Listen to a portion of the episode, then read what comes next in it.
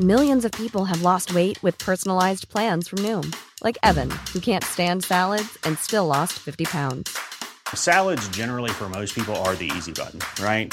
For me, that wasn't an option. I never really was a salad guy. That's just not who I am. But Noom worked for me. Get your personalized plan today at Noom.com. Real Noom user compensated to provide their story. In four weeks, the typical Noom user can expect to lose one to two pounds per week. Individual results may vary.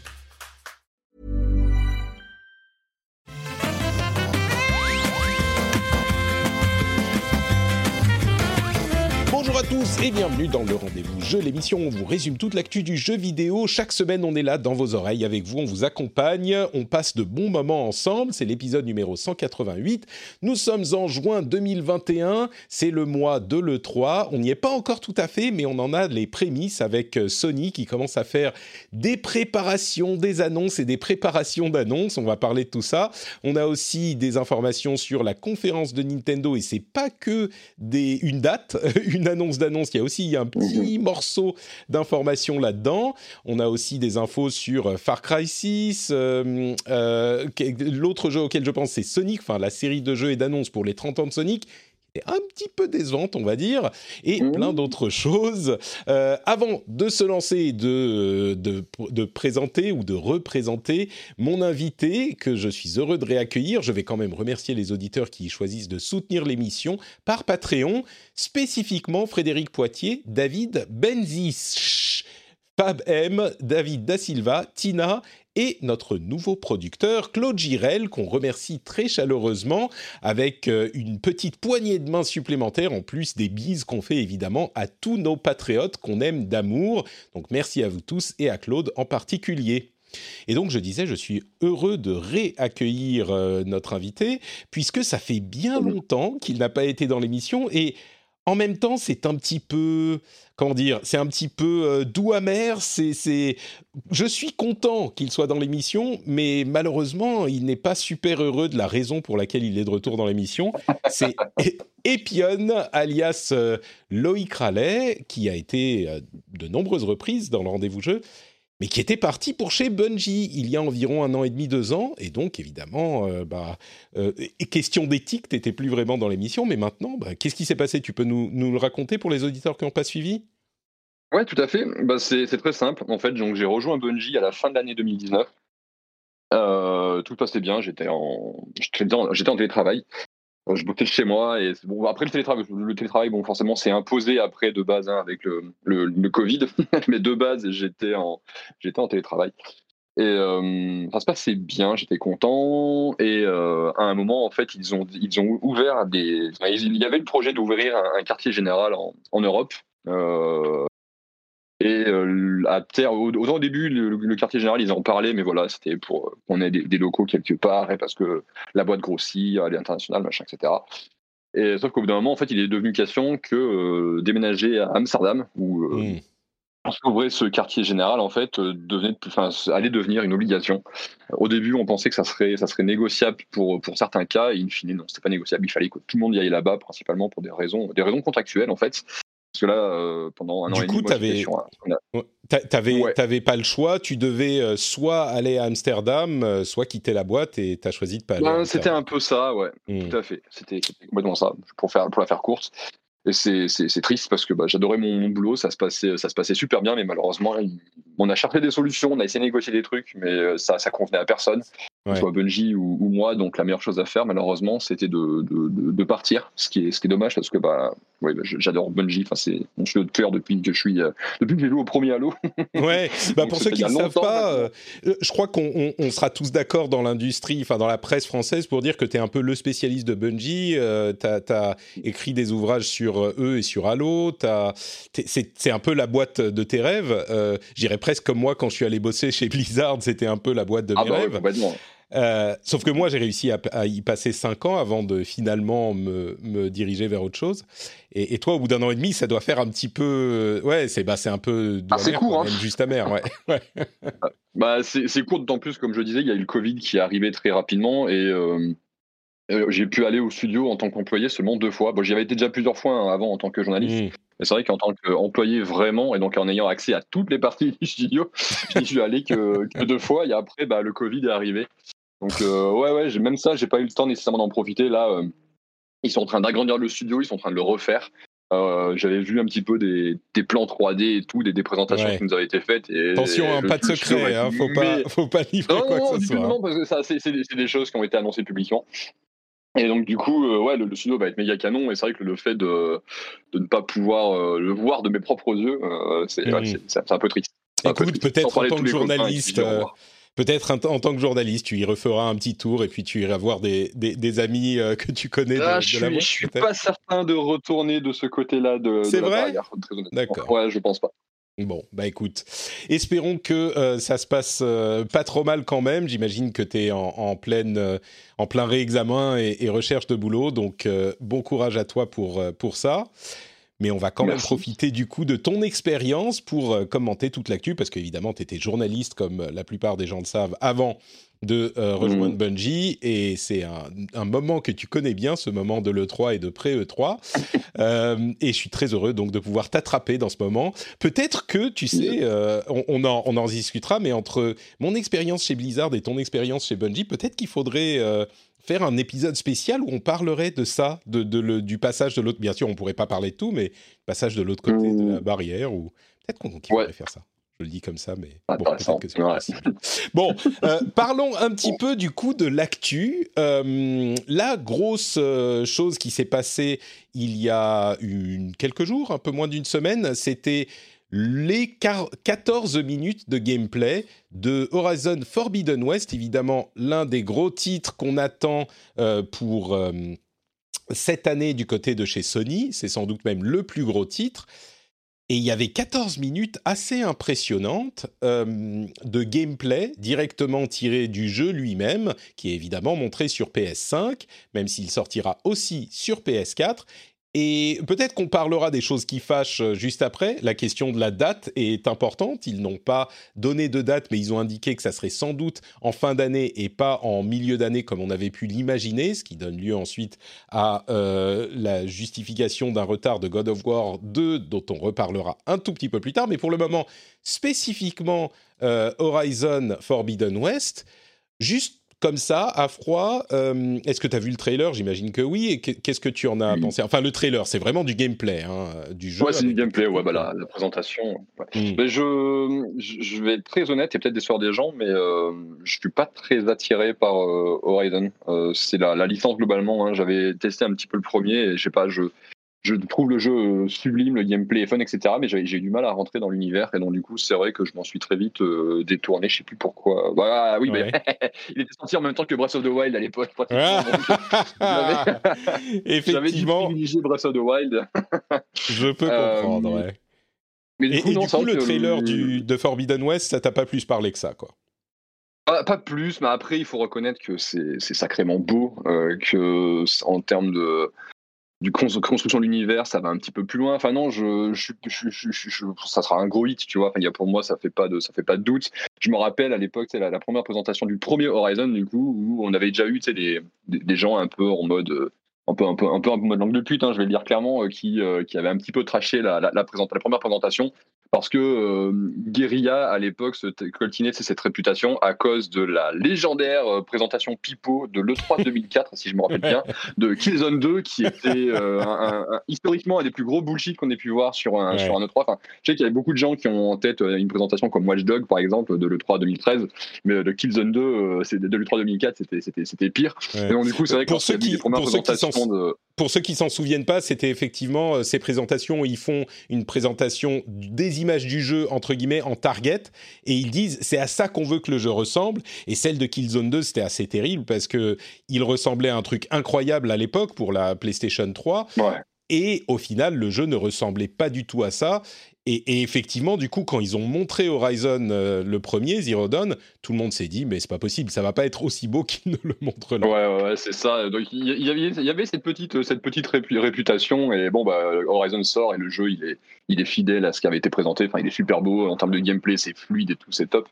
Donc, euh, ouais, non, je suis, je suis pas surpris, toi, quand ils présentent le 3. J'ai vu des gens aussi dire, ouais, mais non, c'est pas possible, machin. Bah, si, parce qu'ils ont déjà prouvé. Et puis ce qu'on a vu, effectivement, c'est très beau, mais tu vois, on sait maintenant un petit peu ce que la, la, PlayStation 5 a dans le build, qu'elle puisse faire tourner ça. Enfin, c'est pas, ça, c'est pas, c'est pas spécialement étonnant, quoi. Non, non, non, moi je suis pas, je suis pas, je suis pas attiré, mais ça va être, ça va être, ça va être un grand jeu, ça. J'en ai, assez peu de doutes. Ouais, c'est vraiment euh, l'aspect, et c'est pas si surprenant que ça, l'aspect qui marque, et c'est pour ça que tu évoques toute la question graphique, c'est que visuellement, c'est extrêmement impressionnant. Euh, pas tellement pour l'architecture générale du truc, mais pour les détails dans les surfaces de l'architecture, on va dire. Il y a un niveau de complexité des euh, euh, modèles 3D qui est très très impressionnant avec toute la végétation, toutes les, tous les morceaux de, de, de, de murs qui ont des petites pierres dessus. Enfin, c'est vraiment un détail qui est clairement du jamais vu jusqu'ici. Euh, mais un petit peu comme toi, comment dire, beaucoup de gens sont très impressionnés, il y a de quoi. Graphiquement, c'est très étonnant que ce ah, soit dans les cheveux d'Aloy ou dans quand elle est sous l'eau. Euh, c'est même la vie euh, marine sous l'eau, c'est complètement fou. Il y a des, des, des, poissons partout, il y a des, du corail, il y a des, enfin, c'est vraiment fou. Mmh. Ce que je, comment dire, moi, ce qui m'a un petit peu je ne sais pas si on peut dire déçu, mais euh, ce que j'ai remarqué, c'est qu'on est vraiment dans le cadre d'un jeu PS4 au niveau du design, au niveau du gameplay. C'est vraiment euh, juste Horizon, mais en plus beau. Et c'est pas forcément. Ouais, puis un nouveau setting qui a un choix différent avec la mer, la plage, etc. C'est-à-dire que c'est euh, au, à la grande surprise de tout le monde, c'est Horizon 2. Voilà, c'est-à-dire que c'est bah Horizon, mais... mais... le 2. Et c'est toujours la, même conversation qu'on peut qu'on a entre joueurs lorsqu'il y a des suites qui sont présentées. C'est euh, mm. ah mais oui mais c'est euh, machin 1.5. Mm. bah non, c'est la suite. Une, suite, forcément, ça s'inscrit sur une, direction logique, ça reprend des éléments de gameplay, des, concepts que tu as déjà vu dans le, dans, le premier, ça parce que c'est une suite. C'est pas un reboot, c'est pas un nouveau jeu, c'est une suite. Donc oui, forcément, ça, ça, ça, y ressemble. Et c'est, ça, pour le coup, c'est des considérations avec lesquelles j'ai, euh, un peu de mal. Tu vois, typiquement, pour une autre grande série PlayStation, tu vois, on n'a jamais fait ce reproche à Uncharted, par exemple, ou Uncharted 4, enfin, peut-être pas le 4, parce que le 4 est un petit peu différent, en tout cas dans la, dans la narration, mais tu vas du, du, du 1 au 3, oui, le jeu, la série s'améliore à chaque fois, mais sur le principe, c'est la même chose, tu cours partout, tu t'agrippes, euh, euh, Drake qui tombe, tu tires sur des mecs, enfin voilà, c'est toujours c'est la même recette qui évolue petit à petit avec le temps. Tu vois, c'est ce genre de série, on n'a jamais fait ce reproche, je, vois pas pourquoi on le ferait à Horizon, qui, bah, est une suite, donc bah oui, il ressemble au premier, c'est normal, quoi. Je suis, assez d'accord. Je crois que la raison pour laquelle moi j'étais un tout petit peu déçu, mais vraiment euh, c'est minime, hein, euh, avec je vais y jouer, je vais l'acheter, je vais l'adorer, j'ai beaucoup aimé le premier, il n'y a aucun doute là-dessus. Mais je crois que c'est le premier gros gros jeu. Euh, je trouve que Ratchet Clank n'est pas vraiment, c'est un bon bon jeu, je suis sûr qu'il va se vendre, mais c'est pas un gros triple A system seller complètement fou. Eh ben, j'aimerais qu'on voit un petit peu ce que la PS5 a dans le ventre au-delà d'une montée en puissance graphique. Et en particulier, le fait qu'elle ait un SSD euh, de folie qui peut charger, comme on le sait, euh, l'ensemble de la RAM en une seconde et demie, eh ben, ça peut avoir des influences sur le design d'un jeu. Et bien là, clairement, on n'est pas dans ce cadre-là. On est dans le cadre où on utilise clairement la puissance de la PS5, mais uniquement pour en faire euh, de, voilà de la puissance graphique. Euh, alors il y a des petits éléments de gameplay différents, mais ça c'était ça n'a rien à voir avec la puissance de la console. Et c'est pas si surprenant puisque évidemment le jeu va sortir aussi sur PlayStation 4 et donc ils ne peuvent pas intégrer, comme c'est le cas d'ailleurs dans Ratchet Clank, mais ils peuvent pas intégrer des éléments de l'architecture spécifique de la PS5 au design, au cœur du design euh, du gameplay du jeu, parce que sinon il pourrait pas tourner sur euh, sur PS4. Un jeu comme Ratchet Clank par exemple, où on passe d'un environnement à l'autre très très vite, qui est le truc classique dont on, auquel on pense maintenant quand on pense à la vitesse du SSD, mmh. euh, bah c'est un truc qui pourrait pas tourner physiquement sur PS4 parce qu'elle peut pas charger les trucs assez vite. Mais du coup, moi, j'aimerais bien voir ce qu'ils peuvent faire d'autres les développeurs avec ce genre de capacité matérielle Et donc, le fait que le premier gros jeu Sony ne le fasse pas, euh, bah, ça me déçoit un petit peu quand même, de ce point de vue. Donc, euh, c'est ce qui m'a marqué, quoi. Bah, bah, je pense qu'ils sont dans une position qui est. Qui, c'est pas que c'est compliqué, mais on est là, ça fait quoi? Ça fait 7-8 mois que les nouvelles consoles sont sorties. On a des problèmes, bah, même si les consoles sont extrêmement bien, que ce soit la PlayStation ou la, Xbox, euh, il y, a quand même des problèmes d'approvisionnement. Euh, donc du coup, peut-être que le parc de consoles établi aujourd'hui de PlayStation 5 n'est pas celui que Sony, Sony euh, visait. Et à côté de ça, t'as quoi? T'as 150 millions, 160 millions de PlayStation 4 110. 110 c'est difficile. Ce qui est déjà 110, pas mal. Ah ouais, j'exagère un petit peu. j'exagère complètement. Qui effectivement est, est, est, est mais c'est pour eux, j'imagine que sur un développement comme, comme un Horizon, c'est quand même difficile de cracher sur un tel une telle base de joueurs quoi. Les 100, les 100 millions vont pas l'acheter, tu vois, mais ils peuvent facilement en écouler 10-15 euh, millions sur PlayStation 4. Ah bah, bien sûr, oui. Mais, mais effectivement, bah, ça nous... le premier. Hein. Cette réflexion qui est tout à fait, tout à fait juste euh, nous amène à la question suivante euh, qui est dans mon, dans mon programme, qui est l'autre gros jeu euh, qu'on attendait pour 2021 et qui malheureusement a été repoussé à 2022, et je pense que beaucoup de gens seront déçus euh, de l'apprendre, c'est évidemment, on pense à King of Fighters 15, euh, qui... Oui, non, je plaisante, c'est pas King of Fighters. Mais moi, ça, me, ça me déçoit qu'il soit, qu'il soit, qu'il soit repoussé à 2022, King of Fighters. Non, God of War. God of War est repoussé à 2022, ce qui ne surprend pas grand monde, clairement, même si moi, je l'avais euh, prophétisé il y a plus de trois mois sur euh, YouTube. Certaines mauvaises langues m'ont dit, mais tout le monde le savait. C'est faux. À l'époque, tout le monde ne le savait pas. Mais bon, bref, oui, on pouvait s'en douter, je suis mmh. d'accord. Euh, par contre, encore plus important que ça, c'est le fait que God of War et a priori Gran Turismo 7 tourneront aussi sur PS4 en plus de la PS5. Et ça, c'était pas on n'était pas, on n'en était pas convaincu. Euh, c'était pas garanti. En tout cas, il ne l'avait pas dit. Et je crois que euh, cette idée que c'est dû à des ventes limitées de la PlayStation 5 est pas tout à fait juste. Parce que d'une part, ils vendent beaucoup de PlayStation 5, ils n'arrivent pas à en fabriquer mmh. assez pour satisfaire la demande, mais ils en ont plus vendu que de PlayStation 4 dans la même période, ce qui était déjà un record. Donc oui, ils auraient pu en vendre plus, mais c'est pas qu'ils auraient pu en vendre dix fois plus. Ils en auraient vendu, imaginons qu'ils en aient vendu le double, ce qui, ce qui est totalement impossible. S'ils en avaient vendu le double, ils auraient quand même sorti ces jeux-là sur PS4, je pense, parce qu'il y a ces 110 millions de PS4 qui sont encore dans la nature. Et donc, les critiques, ou en tout cas les constatations que je faisais à propos de Microsoft et de la problématique mhm. des jeux qui sortent sur, euh, sur euh, Xbox Series X et sur Xbox One en même temps, et qui font qu'on ne peut pas vraiment tirer parti du nouveau hardware, même s'il y a moins de différence entre la série X et la One qu'il n'y en a entre la PS5 et la PS4, eh ben ça, mmh c'est pas que ça tient le, jeu en arrière, mais c'est un peu dommage qu'on ne puisse pas exploiter la nouvelle console autant que possible, d'autant plus avec la PS5 qui a des trucs intéressants, enfin qui pourraient être intéressants si les développeurs avaient l'occasion d'en tirer parti. Et là, c'est pas qu'ils vont pas le faire, c'est juste que clairement, euh, bah, on va devoir attendre, je sais pas, 2023 pour voir des jeux qui vont potentiellement en tirer parti, parce que bah Horizon Zero Dawn, enfin Horizon Forbidden West, on le savait, mais là, ça sera le cas aussi pour God of War, qui est le prochain gros gros jeu. Et je trouve ça bah, un petit peu dommage parce que nos, PS5, elles sont utilisées, mais pas aussi bien qu'elles le pourraient, je crains. Ça viendra, hein, ça viendra euh, un an plus tard mmh, mmh. peut-être, mais c'est dommage en tant que possesseur de PS5, je trouve ça dommage. Je suis sûr qu'il y a beaucoup de gens qui sont, qui sont encore sur PS4 et qui n'ont peut-être pas réussi à avoir de PS5 ou qui ne peuvent pas s'en payer une. Et je suis sûr qu'eux, ils sont très contents que ces gens-là arrivent sur PS4, on va dire. Ah, je pense. Ouais, ouais. Mm.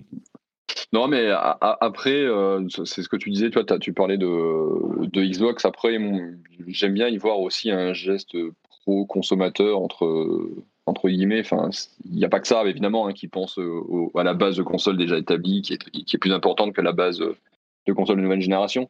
Mais euh, il y a un côté qui est cool pour le joueur, quoi, parce qu'effectivement, euh, tout le monde n'a pas l'envie ni les moyens de s'acheter une PlayStation 5 ou une Xbox Series, euh, et donc du coup, pouvoir continuer de, d'alimenter ta console en nouveaux jeux. au-delà du ce qui est habituellement le, cycle de, le cycle de vie d'une, d'une console parce que là ça fait quoi ça fait 8 ans qu'elles sont sorties, mine de rien, la, la, Xbox mm. et la, Xbox One et la PlayStation 4, honnêtement, pouvoir continuer d'avoir des jeux dessus, tu vois, des jeux récents, enfin, je trouve ça, je trouve, vraiment cool. Et de toute façon, ça, tu vois, typiquement, euh, PlayStation, je sais pas quelle est, quelle est, clairement leur position là-dessus, mais tu vois, Xbox avait clairement dit que, euh, eux voulaient, voulaient un petit peu abolir le système de, génération où euh, lorsqu'une nouvelle génération qui arrive, bah, tu mets au placard euh, tes, tes, vieilles manettes, ta console, tes jeux, machin, etc. Et que du coup, il fallait, il fallait, il fallait tout racheter. Et que du coup, voilà, eux, ils étaient plus dans une logique où on limite un petit peu ce, ces, ces transitions, on les fait de manière beaucoup plus souple. Et tu peux continuer d'utiliser tes manettes Xbox sur ta Xbox, enfin Xbox One sur ta Xbox Series. Tu peux continuer d'avoir des jeux qui sortent sur les deux machines, etc. Et honnêtement, j'aime beaucoup cette, cette position. Je sais pas si elle est aussi tranchée chez PlayStation parce que typiquement, euh, je peux pas utiliser mes manettes PlayStation 4 sur ma manette PlayStation, enfin sur ma, PlayStation 5. Mais euh, honnêtement, que les constructeurs, tu vois, ils s'assoupissent un petit peu à ce niveau-là. Oui, effectivement, peut-être que sur le côté high tech et compagnie des jeux, ça, ça, ça tire un peu en arrière. Encore que, tu vois, ça, il y aura des choses à dire là-dessus. Il faut pas non plus en faire des caisses, je pense, notamment côté, côté Xbox. Là encore, je, suis moins clairé sur, sur PlayStation. Mais surtout, voilà, ça, ça permet aux gens de pouvoir jouer encore tranquillement sans sortir tous les 5-6 ans euh, quelques centaines d'euros. Ouais, je crois que disons, pour la, manette, euh, si je ne me trompe pas, on peut utiliser la manette PS4 pour jouer au jeu PS4 sur euh, PS5. Mais bon, oui, voilà, c'est ça, ouais, tout à fait. Euh, PS5. Mais oui, je, suis un petit peu moins, une fois n'est pas coutume, je suis un petit peu moins généreux que toi envers les intentions des, constructeurs. je crois que pour, la, pour Microsoft, bah, la raison est simplement qu'ils étaient challenger et donc ils voulaient pas trop réduire leur parc de consoles en changeant de génération, alors qu'ils étaient déjà un petit peu en retard sur la génération précédente. Mmh. Et dans le cas de Sony, c'est pas non plus pour faire plaisir aux consommateurs, c'est ah parce que bah, ils savent qu'ils vont en vendre euh, beaucoup plus si le jeu est sur les deux consoles. Et c'est un effet secondaire bah, heureux que euh, ça bénéficie aux, consommateurs. Ah oui, tout à fait. Donc, euh, mais bon, clairement, le jeu est très beau. Enfin, les jeux seront tous très beaux. Et je suis curieux de voir comment il va tourner ce Horizon sur PlayStation 4 parce que vu comme il est beau sur PS5, j'imagine que ça sera la même chose, mais en moins détaillé, en moins euh, complexe au niveau 3D. Mais ça risque d'être très très beau aussi. Donc euh, bon, à voir dans. Sur le prix dont il faudra se méfier, c'est le, le portage euh, à l'arrache, qui est, qui est sous-traité par un studio qui a pratiquement aucune direction. On, a, on en a parlé il y a quelques jours, je crois, sur, sur Twitter, où euh, on s'est rappelé en fait euh, les périodes de 2013, 2014, même jusqu'au début 2015, où on a beaucoup de AAA qui sortaient sur PlayStation 4 et Xbox One, mais qui avaient aussi des versions PlayStation 3, Xbox 360, et des portages qui souvent étaient, euh, étaient abominables. Ouais. C'est quelque chose que... souvenir de testeurs chez, chez Jeux.com, tu vois, je vais mentionner à l'époque, c'était l'ombre du Mordor sur, euh, sur, euh, ah sur PlayStation 3 et Xbox 360 qui était euh, un, véritable, un véritable scandale. Mais Forza Horizon 2 aussi était, était, était, vraiment, vraiment scandaleux. Il y avait le NBA 2K de l'époque aussi, qui sur console d'ancienne génération était, était vraiment pas Jojo. Enfin voilà, il faut, il faut espérer que. Bah, après, bon, c'est Sony, donc j'ai quand même confiance. C'est ça. Euh, pour, pour, les jeux première partie, d'une part, euh, c'est sans doute un truc auquel ils vont faire très attention. Et d'autre part, je crois qu'il y a aussi le fait que l'architecture des consoles est beaucoup plus proche, en particulier du côté de PlayStation. Euh, mais d'une manière générale, l'architecture est vraiment très proche. On est assez comparable à ce qu'on peut avoir sur PC. Donc je crois que ce genre de choses est plus facile à faire correctement. Et, puis en plus, le fait mm-hmm. que c'est Sony, ils laisseront pas un, Horizon Forbidden West euh, euh, mal fagoté euh, sortir sur PS4, je pense. Mais bon, à voir. Ah, c'est tout mal qu'on peut leur souhaiter. Exactement. On verra, on verra. ce que ça donne, donc, ça sera, ils l'ont confirmé, pour la fin de l'année, même s'il n'y avait pas de date dans la présentation. Ils ont confirmé ensuite que ça sera en fin d'année et pas au milieu de l'année, comme on l'imaginait quand mm. God of War devait sortir aussi en 2021. Euh, j'en profite juste pour dire un truc. Là, tu parlais des, des, jeux qui sont décalés. Enfin, on a beaucoup de jeux du coup qui ont été repoussés euh, cette, cette année, que ce soit pour la fin de l'année ou pour l'année prochaine, et pour l'avoir vécu de l'intérieur. Ça, pour le coup, quand j'étais du coup chez euh, chez Bungie, enfin, c'est pas surprenant parce que le Covid, les gens ne se rendent pas compte que le Covid a fait beaucoup de, mal euh, au studio, enfin beaucoup de mal. Ça, ça a beaucoup retardé euh, les, les, les, travaux parce qu'on se retrouve avec des studios partout à travers le monde qui se retrouvent euh, pour la, la, la majeure partie d'entre eux à, à, bosser en télétravail et euh, bah, dans le cas de Bungie, ça s'est très bien passé. Enfin, honnêtement, le, le, boulot était, était, était, top. Mais euh, bah, c'est des nouvelles façons de travailler qu'il faut apprendre. Et, euh, ouais.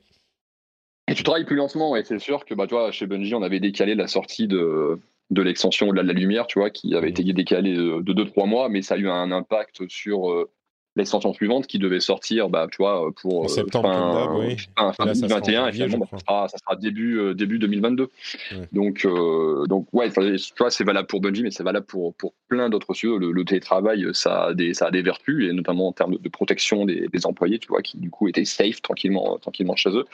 Mais oui, forcément, tu travailles plus lentement, et donc du coup, que des, des mastodontes comme euh, Horizon, comme euh, Gran Turismo ou comme, euh, ou comme euh, God of War, toi, qui Ou sont décalés, King of c'est pas- je sais Fighters pas- 15.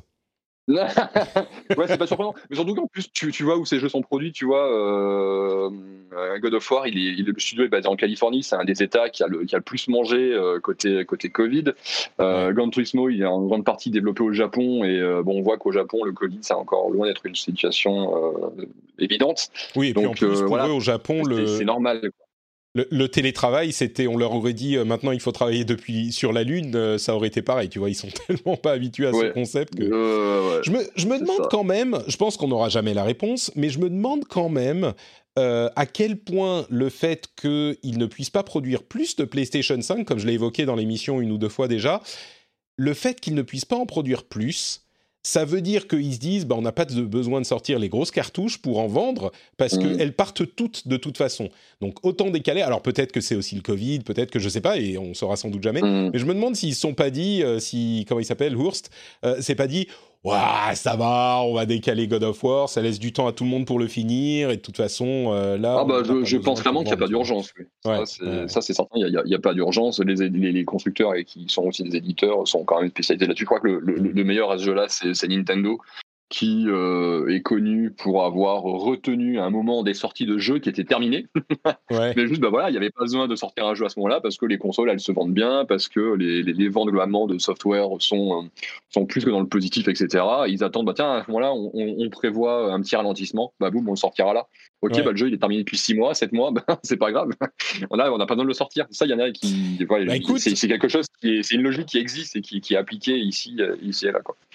On va regarder, on va, on va parler de, de Nintendo dans, dans quelques minutes. Euh, je vais quand même juste finir sur Sony, euh, juste avant de se lancer dans les autres sujets, peut-être parler des jeux auxquels euh, on a joué ces derniers temps aussi, pour dire d'une part que Ben Studios, l'un des autres studios de, de Sony, a annoncé qu'il travaillait sur une nouvelle IP, c'était ceux qui avaient sorti Days Gone, et je trouve ça pas mal parce que quand on a annoncé que Days Gone n'aurait pas de suite, il y a beaucoup de gens qui étaient déçus parce qu'ils avaient apprécié le jeu, qui était moyennement considéré par la critique et euh, moyennement euh, euh, successful, qui a connu un succès moyen au niveau des ventes, même s'il s'est bien vendu, c'était pas un énorme succès. Et donc le fait que Sony ait dit, bah on va le mettre au placard, c'était un petit peu décevant et je le comprends. Mais je me dis, le fait qu'ils se lancent dans une nouvelle IP avec tout ce qu'ils ont appris et toute l'expérience qu'ils ont acquis, c'est pas forcément une mauvaise chose. On se plaint souvent que les studios font trop de suites. Bah là, justement, c'est l'occasion de, de faire quelque chose de différent et de nouveau et de pas être. bah, on le disait juste à l'instant. Horizon 2 et toutes les suites sont contraintes par ce qu'est le jeu précédent. Là, ils vont pas avoir de contraintes, ils vont pe- peut-être faire des choses plus différentes, plus intéressantes, plus nouvelles. Donc je trouve que c'est une, une bonne nouvelle. Euh, et l'autre nouvelle des studios euh, de Sony, c'est que, comme on s'en doutait, la team Asobi, qui est le studio japonais rescapé de Japan Studios, qui a été un petit peu démantelé, eh ben c'est devenu un euh, vrai studio à part entière, alors que c'était une équipe un peu expérimentale à l'époque. Voilà, c'est devenu un des studios de euh, Sony, euh, je sais plus comment il s'appelle, Sony Studios. Euh, et Bon, c'est, ça reste, ça change pas énormément à la forme des choses. C'est vrai que les studios japonais, les Japan Studios, ont été vraiment réduits, mais il n'empêche, euh, Team Asobi, c'était ceux qui avaient fait des trucs vraiment intéressants. Et donc, je suis curieux de voir ce qu'ils vont faire à l'avenir. On imagine des nouveaux jeux Astro. Je veux pas que vous envoyiez des emails énervés. Je sais qu'il y avait des choses très intéressantes du côté des Japan Studios, en plus de ce que ce qu'a fait Team Asobi. Mais bon, on partirait, on pourrait parler de tout ça plus longuement un autre jour. Euh, donc voilà pour ça. Je, à moins que tu aies quelque chose à ajouter sur sur tout ça, on peut se avancer. Euh, Bah, avançons. Avançons. Du coup, bah avant d'avancer, euh, je vais juste dire un petit mot sur Patreon. Vous savez ce qu'est Patreon, c'est le moyen de soutenir l'émission sur patreon.com/slash rdvjeux. Si vous aimez bien le rendez-vous jeu et que vous l'écoutez régulièrement et que vous passez un bon moment, eh ben j'aimerais vous proposer de contribuer en fonction du plaisir que ça vous apporte d'écouter l'émission, en fonction des bons moments que vous passez avec nous, bah de contribuer au financement de l'émission. Si euh, quand l'émission arrive dans votre euh, app de podcast, vous dites ah bah cool, je vais passer euh, une bonne petite heure en compagnie de Patrick et ses invités, eh ben peut-être que ça vaut le prix d'un café, le, le prix d'un croissant, ce petit moment qu'on passe en notre compagnie, qu'on passe ensemble, tous ensemble. Et si c'est le cas, sur patreon.com/rdvjeux, il y a la possibilité de contribuer et la possibilité d'avoir des bonus plutôt sympas, comme le fait d'avoir des émissions sans pub, d'une part euh, le fait d'avoir des bonus, des éditos assez cool, je pense, qui sont assez, j'espère, intéressants pour les auditeurs de l'émission, euh, des accès à différents contenus, etc., etc. Donc, si vous appréciez le rendez-vous jeu, je vous invite à aller sur patreon.com/rdvjeux et décider si vous voulez contribuer. Et vraiment, 1 euh, euro, 2 euros, ce que vous, ce que vous voulez, ça sera une énorme partie de ce qui fait que l'émission peut exister. Donc un grand merci à vous tous. Le lien est dans les notes de l'émission. Ça prend deux minutes sur votre mobile ou sur votre ordinateur. Vous pouvez le faire quand vous rentrez à la maison. Il y a quelqu'un qui me disait sur Twitter récemment que euh, quand il est devenu Patreon, et je le salue, euh, quand il est devenu Patreon, il en parlait à un ami et l'ami lui dit Ah bah t'as enfin euh, rangé tes clés et effectivement, les gens comprennent bien que quand on arrive chez soi et qu'on met les clés dans le bol, ça fait cling et on se dit Cling, Patrick, parce que c'est à Patrick qu'il faut penser quand on met ses clés dans le bol. C'est exactement comme ça que tout fonctionne. Donc euh, un grand merci à, euh, à vous tous hein, et je, salue euh, également donc les auditeurs qui soutiennent l'émission et Romain en particulier qui est l'auditeur dont je parlais. Donc un grand merci à vous tous et on continue avec le programme. Millions of people have lost weight with personalized plans from Noom, like Evan, who can't stand salads and still lost 50 pounds. Salads, generally, for most people, are the easy button, right? For me, that wasn't an option. I never really was a salad guy. That's just not who I am. But Noom worked for me. Get your personalized plan today at Noom.com. Real Noom user compensated to provide their story. In four weeks, the typical Noom user can expect to lose one to two pounds per week. Individual results may vary. Say hello to a new era of mental health care. Cerebral is here to help you achieve your mental wellness goals with professional therapy and medication management support. 100% online. You'll experience the all new Cerebral Way, an innovative approach to mental wellness designed around you. You'll get a personalized treatment plan from a therapist, prescriber, or both in a safe and judgment free space. Your cerebral therapist or prescriber will outline a customized plan with clear milestones along the way so you can get to feeling your best. With Cerebral, you're not alone in your mental health journey. We're here to empower you to live a fulfilling life. So take that first step towards a brighter future and sign up today at cerebral.com slash podcast and use code ACasts to get 15% off your first month. Offer only valid on monthly plans. Other exclusions may apply. Offer ends July 31st, 2024. See site for details. Euh, avant de parler de Nintendo, on va parler de Nintendo bien sûr. Euh, les jeux auxquels on joue en ce moment, peut-être. Euh, alors, je ne sais pas si toi tu joues à d'autres choses que Destiny, mais là, on va pouvoir en parler un tout petit peu, hein, pas très longtemps, parce que, comme je te le disais, on, plaisante dans, dans l'émission souvent que je ne peux pas faire un épisode sans parler de Destiny. Et je dois avouer que c'est pas totalement faux.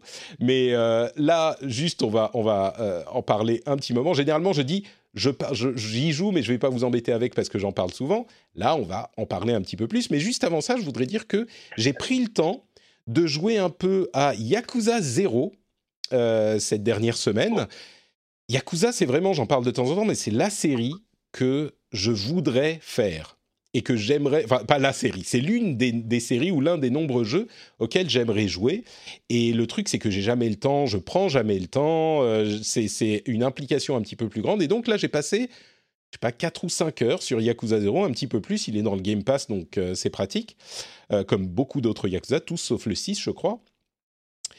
Et je me suis rendu compte d'un truc, c'est que en fait, Yakuza, c'est essentiellement un visual novel.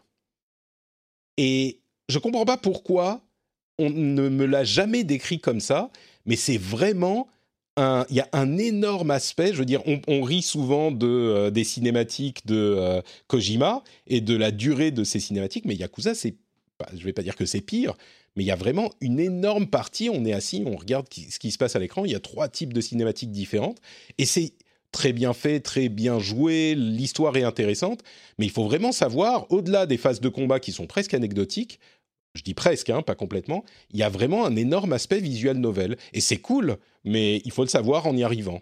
Donc, euh, je sais pas, c'était une, description qui m'a frappé en y jouant un petit peu cette dernière semaine, et je voulais vous partager cette euh, réalisation. Euh, donc voilà pour Yakuza Zero, c'est cool ceci dit, je vais, je vais essayer de continuer, mais c'est vrai que s'engager 30 heures sur un des 6 épisodes du jeu ou 7, c'est un peu long, mais... Euh, euh, mais t'as déjà joué à, au Yakuza, toi, ou c'est pas trop ton truc? Jamais, ça fait, ça fait partie des jeux qui sont sur ma, ma, ma to-do list depuis euh, des années. Je crois même en avoir euh, acheté un ou deux euh, sur PlayStation 3 à l'époque et je les ai jamais fait. Donc voilà, c'est l'époque où acheté plein de jeux et je jouais. Ouais, mais c'était con, parce qu'à l'époque j'étais étudiant en plus, tu vois. Donc c'était une époque, t'as mon argent quand même, tu peux pas la balancer. tu peux pas balancer ça par les fenêtres, mais pourtant. Ouais. mais non, jamais fait, mais j'ai plein de potes qui sont des très. Enfin, j'ai des, potes qui sont des fans hardcore de, de, Yakuza. Je pense à mon copain Romain Mahu de chez, de chez Gameblog, qui est un, gros fan de Yakuza et qui m'en parle depuis des, des, années. Pour lui, c'est vraiment son, son, saint Graal et euh, j'ai jamais, euh, j'ai jamais, jamais eu le temps. Là, c'est vrai que maintenant, le fait qu'ils sont dans le Game Pass, euh, ça me motive parce que j'ai un endroit où ils sont tous réunis, tu vois, je vais pas être obligé d'aller les, les, les, réacheter à gauche et à droite en démat, en physique sur PlayStation 3, sur PlayStation 4, machin, etc. Là, ils sont tous réunis sur une même, une même plateforme, ça me, ça m'arrange un peu. Donc écoute, peut-être que je m'y lancerai, mais là, tu vois ce que tu viens de me dire sur le côté euh, visual novel, je le sais hein, que c'est bavard, etc. Mais je, je m'étais, je m'étais jamais, j'avais, je, je, pensais pas que ça pouvait être aussi euh, débordant, on va dire, sur le ah reste. Le reste du jeu. Et euh, le truc, c'est que moi, tu sais, je suis devenu papa l'année dernière. Mhm. et euh, je découvre du coup la vie de gamer papa depuis, euh, depuis un, an, on va dire maintenant. Et j'ai clairement moins le temps. Et c'est vrai que lorsque je suis sur un jeu, j'aime que du coup, on aille un petit peu vite au, au cœur du sujet. Ouais. parce que je bah, j'ai moins le temps qu'avant, très, très bien, donc, ouais. donc, ouais, c'est un peu un peu compliqué. Donc, est-ce que c'est la série que je vais faire là en priorité sur ma to list Peut-être pas. Euh, j'ai notamment God of War, tu vois, sur PlayStation 4 que j'ai toujours pas fait. Euh, je sais, ah oui, je, pense, que, c'est. T'en tireras plus, tireras plus de plaisir, je pense, de, God of War, de plaisir immédiat, on va dire. C'est ça, euh, ouais. Donc voilà pour Yakuza et pour rester du côté de chez Sega et du côté de la team Ryuga Gotoku, le nom de Yakuza en, en japonais avec l'accent français. Euh, j'ai aussi lancé Virtua Fighter 5 qui est sorti il y a quelques jours et qui est offert sur le PlayStation Plus et ça m'a fait des, bons souvenirs de euh, de, bah, de l'époque de Virtua Fighter. Et je dis bon, mais en fait, ce que je veux dire, c'est mauvais, parce que c'est un style très particulier. Il y a beaucoup de gens qui aiment beaucoup Virtua Fighter, en particulier au Japon, mais qu'est-ce que c'est rigide, qu'est-ce que c'est... Ça me fait penser un petit peu à Street Fighter 1, genre si tu... J'exagère, mais si tu rates ta ton mouvement de manette d'un demi-micro-pet de millimètre, bah, le, le, truc sort pas. Et c'est presque ça sur Virtua mm. Fighter. C'est un jeu particulier, mais dans le style. On va pas faire de concessions pour le rendre un petit peu plus accessible, un petit peu plus arcade. Virtua Fighter, il s'est toujours posé là. Et clairement, euh, c'est un truc où les grands spécialistes on, prennent plus de plaisir que les gens qui y jouent pour le fun. Donc je l'ai lancé. Et je crois que je ne vais plus vraiment le relancer de sitôt. ah, c'est ouais, velu comme jeu, on va dire. Clairement. Et du coup, bah, euh, on n'en parle pas si, si c'est pas la peine, hein, mais euh, c'est vrai que Destiny 2 constitue une bonne partie de ton, de ton quotidien euh, de joueur, en plus du fait que ça soit un, un, truc qui a un rapport avec ton, ton boulot ou qui avait un rapport.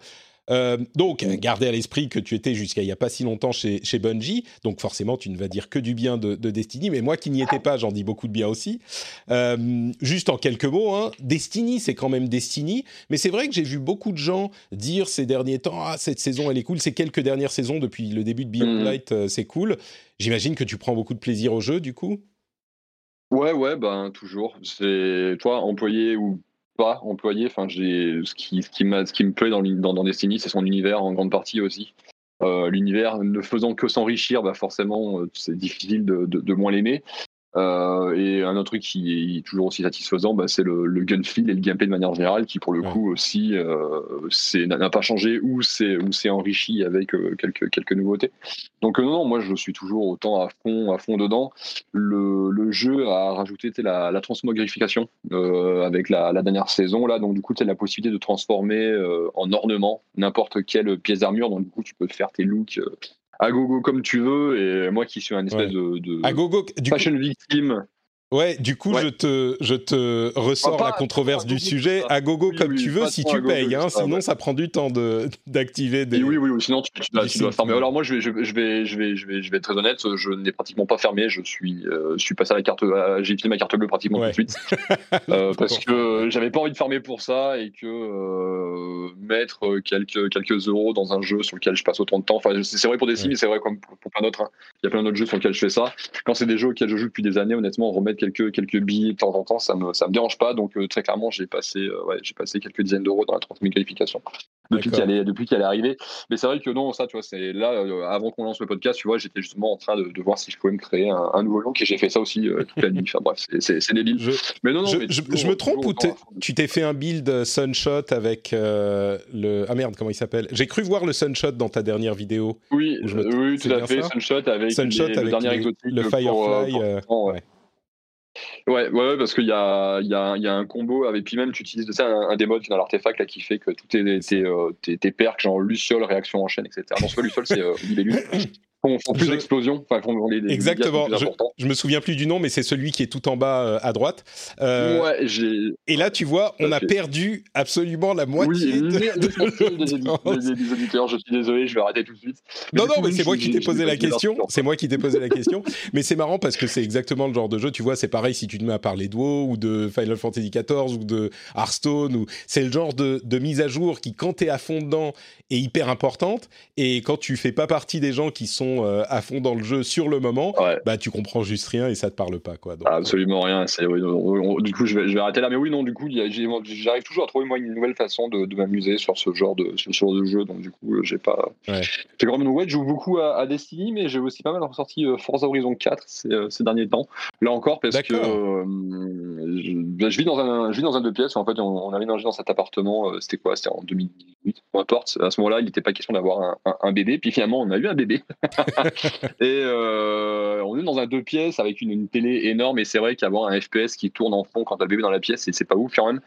Euh, parce que euh, simplement parce que ça fait beaucoup d'images à la seconde et il est, il est mm. ça, ça, ça, ça, finit par le captiver donc du coup il passe, il passe son temps à regarder l'écran donc du coup, euh, j'ai arrêté et je, je, lance Forza Horizon 4 parce que ça me permet d'avoir un petit jeu sur lequel je peux faire pause quand je veux, ce qui n'est pas forcément le cas sur, euh, sur Destiny. Sûr, ouais. Et euh, ça le fait chier, les jeux de bagnole, j'ai l'impression. Il, il regarde, il regarde, il regarde pas, c'est pas mal. Il, il, il, regarde, il va regarder 30 secondes et après il fait sa vie. Donc du coup, euh, lorsqu'il est là et que je veux pas voilà, qu'il soit tourné vers l'écran, je joue à, je joue à Forza Horizon 4. Je me suis refait une collection de voitures japonaises parce que je suis un, un gros fan de bagnoles japonaises à la base. du coup, voilà, je me suis fait, bah, je me suis refait un petit, un petit parc de voitures japonaises et euh, j'ai téléchargé, tu sais, la, la, trilogie Mass Effect là, parce que je suis un gros fan de Mass Effect, mais voilà, j'ai pris le temps de lancer parce que je sais que c'est euh, hyper chronophage ouais, et que avec le prix, euh, je sais même pas comment je vais faire. Mais, mais laisse-moi te revenir sur Forza. Euh, c'est un mmh. jeu qui fait partie des, euh, des jeux qui sont en fond, en fait, euh, sur Xbox et qui sont toujours là, qui sont un petit peu le, pas le, une sorte de filet de euh, qualité en fait euh, dont on parle mmh. pas forcément beaucoup mais qui est l'une des raisons de euh, jouer sur Xbox et Forza Horizon donc ouais. la plupart des gens savent je pense mais il y a Forza Motorsport qui est plutôt simulation et Forza Horizon qui est fun et open world il y a eu beaucoup de mmh. contenu il est sorti en 2018 je crois c'est ça c'est en 2018 ouais. Et il y a eu pas mal de contenu ajouté, je crois, au cours des, au moins de la première année, peut-être même un petit peu plus. Est-ce qu'aujourd'hui, bah, ouais. Est-ce qu'aujourd'hui c'est un jeu qui est euh, qui vaut le coup d'être relancé pour les gens qui n'y ont pas joué depuis 2018 et ah ouais, qu'il est dans ouais, le Game Pass? Euh, Ouais, dis-nous-en un petit peu plus dessus, je suis curieux. Carrément. Bah, effectivement, sur la sur la première année ou sur les neuf premiers mois, je sais plus, ils ont sorti euh, deux extensions. Euh, il y en a une qui était en mode sur une île, euh, en mode euh, des cours dans les kayaks et compagnie. Bon, j'ai pas, j'étais sympa, mais moi qui m'avait pas particulièrement marqué.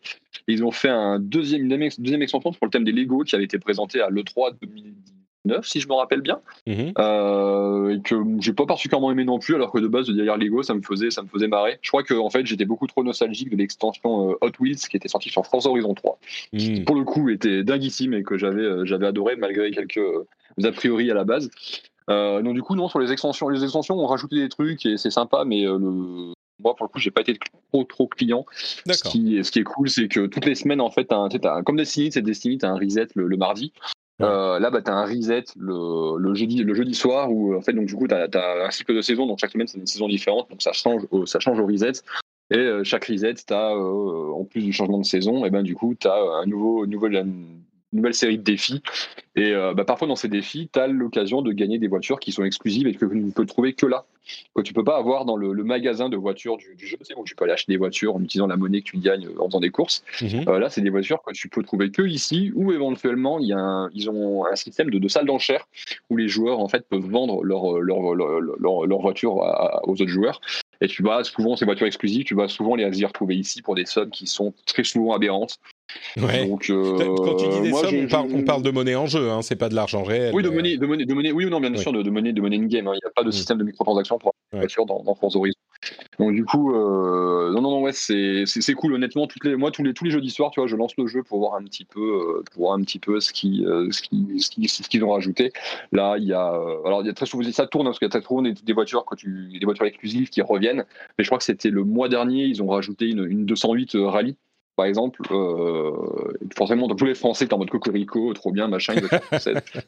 Euh, donc du coup, euh, voilà. Mais non, mais c'est bien que ça. alors, Après, il faut pas vous attendre à un jeu qui a du contenu euh, hyper euh, nouveau tous les tous les mois, etc., qui se renouvelle en, en permanence. Mais c'est des petites. Là, on est plutôt sur des petites updates, mais qui sont cool parce qu'effectivement, moi, tous les vendredis, enfin tous les jeudis, du coup, je relance le jeu pour voir un petit peu ce qu'il y a de, ce qu'il y a, s'il y a un truc cool à faire.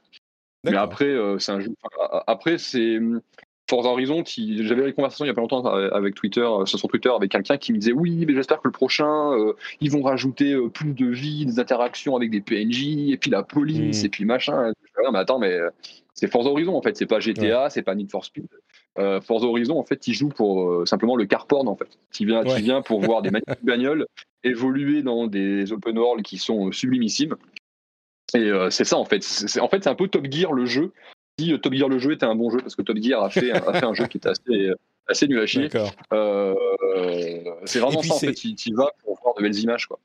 Et Et, le plaisir de toujours conduire, parce les, que le jeu est- les excuses qui sont, bah, comme souvent dans les jeux services, les trucs à faire sur cette semaine. Enfin, jeu service, là c'est un jeu service, oui et non, à moitié, mais Hum, hum. les trucs à Oui, faire cette semaine, il faut faire tel type de course. Tu as vraiment un monde ouvert Ouais. où euh, tu vas faire plein de trucs différents et ouais, c'est. hum. Écoute, tu, tu me donnes un petit peu envie d'y jouer. Euh, malheureusement, j'ai pas le temps, mais je- j'aimerais bien. Peut-être que je vais le relancer. Tu sais quoi euh, Plutôt que de refaire euh, du, du Destiny chaque jour, euh, peut-être que un jour, le jeudi, je, je lancerai Forza Horizon, même si. Ah, si je au, au pire, ça mange pas de pain, tu vois. Tu, tu, ça, tu- ouais. tu te le relances, tu fais une course ou deux, et puis bah si ça, si ça te saoule, tu fais, tu fais autre chose. Mais là, tu vois, il y a, il y a pas longtemps, moi, je m'étais tapé un délire où euh, je me suis amusé à recréer euh, Need for Speed Underground. Vu que Electronic Arts ne veut pas refaire des Need for Speed Underground, Mhm. euh, euh, j'ai en fait dans le dans la ville donc la, la, la map de Forza Horizon 4 c'est genre l'Angleterre enfin les, les UK enfin les, le Royaume-Uni et euh, donc du coup il y a la grosse ville du jeu c'est Édimbourg et donc du coup je me suis parce que tu peux créer tes propres tracés donc du coup je me suis amusé à créer un tracé dans Édimbourg de nuit euh, avec euh, euh, certaines voitures seulement qui peuvent être utilisées, donc principalement des voitures japonaises et quelques trucs comme ça, et des tracés où c'est bah ça a beaucoup de, de coups de, coups de frein à main à mettre et tu dérapes dans, dans, dans tous les sens en mode drift. Vraiment voilà de, de recréer de recréer l'ambiance un petit peu Need for Speed Underground où je me suis même euh, sur Spotify je m'étais mis la, la playlist de, de Need for Speed Underground 1 et donc du coup voilà, je faisais mes courses de nuit comme ça. Ah, les bons euh, souvenirs. Les bons marrant, quoi. Tu vois, souvenirs. tu, tu, tu peux, si tu peux créer des trucs, si tu veux créer tes, tes propres trucs. Quoi. Une époque, je me créais des. euh, C'était devenu un même à l'époque, je m'étais créé des, euh, des, des, des sessions de rallye dans le jeu parce que tu as des voitures de rallye. Mais créer, tu veux dire que tu peux créer tes courses? Ça, je savais Ouais, c'est pas. ça, ouais. D'accord. En fait, Tu peux créer des events euh, spécifiques. Ouais. C'est ça. Tu, en fait, tu peux créer tes, tes, tes propres tracés. Tu prends comme point de départ euh, des points de départ qui existent dans, dans le jeu. C'est pour certaines courses. Enfin, il y, a, il y a- il y a tout un tas de courses sur la map. Donc, du coup, tu, tu vas sur les, les, les petits badges qui représentent tes courses en question. Et à partir de là, eh ben, tu as ce point de départ qui est effectivement euh, commun à la- aux courses qui sont, qui sont là. Mais après, tu fais ton, ton tracé. Et tu peux faire des trucs qui sont hyper courts, comme tu peux faire des tracés. Je crois que le maximum, c'est 65 km dans le jeu, mine de rien, ça, ça, ça, fait, ça, fait, du, ça fait long, parce que je crois Mm. que moi, là, la course la plus longue que j'ai créée, il faut une demi-heure pour faire un tour. Ah oui, quand même, d'accord. Ouais.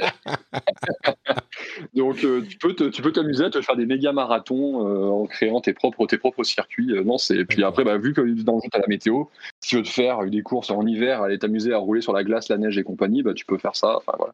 D'accord. Non, c'est plutôt cool. Le, côté création est pas, c'est, pas Trackmania non plus, hein, mais euh, c'est, euh, Ouais, c'est ouais. plutôt cool quand même. Quoi. Un petit truc en plus.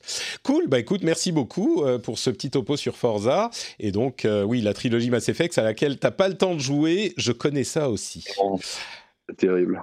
Euh, très bien, bah écoutez, on va continuer avec quelques petites news un petit peu plus modestes et l'une d'entre elles, c'est l'annonce du Nintendo Direct de l'E3, enfin en parallèle de l'E3, qui aura lieu le 15 juin. Mais le truc qui est intéressant finalement dans la- l'annonce, c'est qu'ils ont trouvé, euh, enfin, c'est qu'ils ont pensé nécessaire de spécifier. Alors attendez que je vous euh, précise le- les mots exacts qu'ils ont utilisés. Je sais plus où c'était. Euh, je sais plus. Enfin bref, ce qu'ils ont dit, c'est qu'ils vont être exclusivement. Cette euh, présentation va être exclusivement consacrée à des jeux Nintendo Switch. Et donc, ils disent spécifiquement du software par opposition au hardware, ce qui veut dire Mmh. qu'il n'y aura pas de présentation de nouvelles consoles, ce qui contredit les nombreuses rumeurs qui, une fois de plus, annonçaient ces derniers temps l'annonce d'une nouvelle machine euh, avant l'E3 pour pouvoir présenter des jeux qui tireraient parti de cette nouvelle machine à l'E3. Moi, je vous avoue qu'évidemment, je suis un petit peu, même pas déçu en fait, parce que ma Switch fonctionne très bien, mais on, on l'attend depuis tellement longtemps, cette super Switch, Super Nintendo Switch, selon la nomenclature que j'ai euh, établie, que bon, euh, là, c'est un petit peu décevant aussi. Mais bon, euh, clairement. Mais ceci dit, ils disent, on n'en parlera pas le 15 juin. Peut-être qu'ils vont présenter ça le 14. On sait pas. Mmh. Bon, pas. Ou le lendemain, tu sais. effectivement. Ou le lendemain. Ouais. Ça serait bizarre. Le, le lendemain, ça serait plus étrange quand même.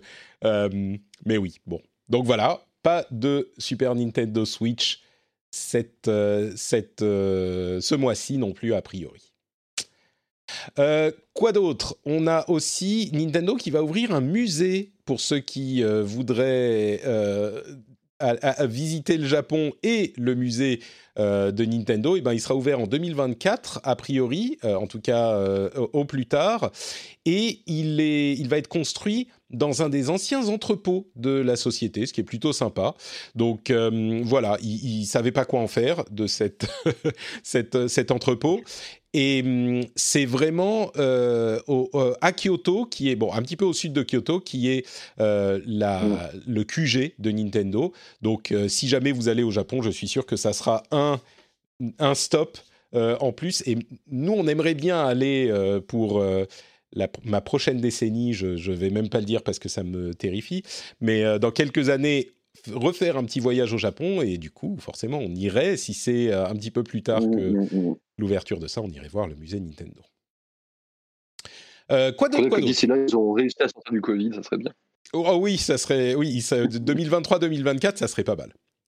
Euh, allez, des news un peu plus rapides. Euh, Riot a annoncé l'arrivée de Valorant sur smartphone, euh, ce qui est pas si surprenant que ça. Tout le monde s'intéresse au smartphone, mais c'est, je pense, notable parce que bah, tout le monde s'intéresse au smartphone, y compris des sociétés comme Riot ou, d'autres.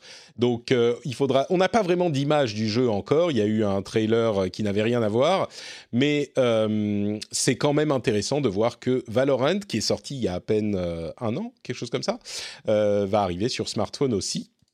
On n'a pas de date et on n'a pas de détails. Mais au moins l'annonce est faite. Ça ressemble quand même, quand on n'a pas du tout ni d'image ni rien, ça ressemble à l'annonce qui fera que quand on aura euh, plus de détails, on va un petit peu moins en parler dans les cercles où ils n'aimeraient pas qu'on en parle trop. Je ne sais pas si c'est logique ce que je dis, si vous me comprenez, mais, euh, mais moi je me comprends, c'est l'essentiel. Ah, ah, Après, je sais pas, tu vois, il commence à y avoir. C'est vrai que le, jeu sur mobile, euh, on se rappelle des, des- des polémiques là, lorsqu'ils avaient, lorsque Blizzard avait parlé de, de Diablo quoi, Immortal, c'est ça qui devait Ouais. sortir sur, sur mobile, alors que tout le monde attend Diablo 4, machin, blabla. Euh, mais à côté de ça, euh, tu vois, euh, Riot ont sorti euh, League of Legends sur, euh, sur mobile qui apparemment euh, est Wild super bien. Rift, qui, Euh, qui- dont j'entends que ouais. des bonnes choses. hein, ouais. Ouais, ouais, apparemment il est canon. À côté de ça, tu vois, les... je sais que c'est League of Legends et Valorant, c'est pas le même type de jeu, mais à côté, à côté de ça, on a des jeux comme le Call of Duty mobile là, euh, donc j'ai oublié le nom d'ailleurs, il s'appelle peut-être juste bah, Call of Duty mobile. Euh, il s'appelle Call of Duty. Ouais, bah voilà, ils sont, ils sont, ils sont, pas trop embêtés pour le nom, c'est bien. Euh, qui, qui est un super jeu, honnêtement. j'en entends là aussi que, que du bien. Je pense à, à mon ami Chrono. Chez, chez, chez Jeux.com qui était en disait beaucoup de bien et qui jouait qui jouait beaucoup qui apparemment il y a aussi un gros succès et il y a un point commun en fait entre tout ça c'est que si je ne m'abuse euh, Riot est possédé en partie par Tencent, qui possède, qui possède aussi des parts chez, euh, chez Activision. Euh, Tencent a participé au développement du Call of Duty mobile, donc du coup, il pourrait tout à fait aider aussi Riot à sortir un jeu mobile tout aussi canon que le, Call of Duty, le Call of Duty mobile. Donc honnêtement, c'est pas, moi, je, je, trouve ça plutôt cool.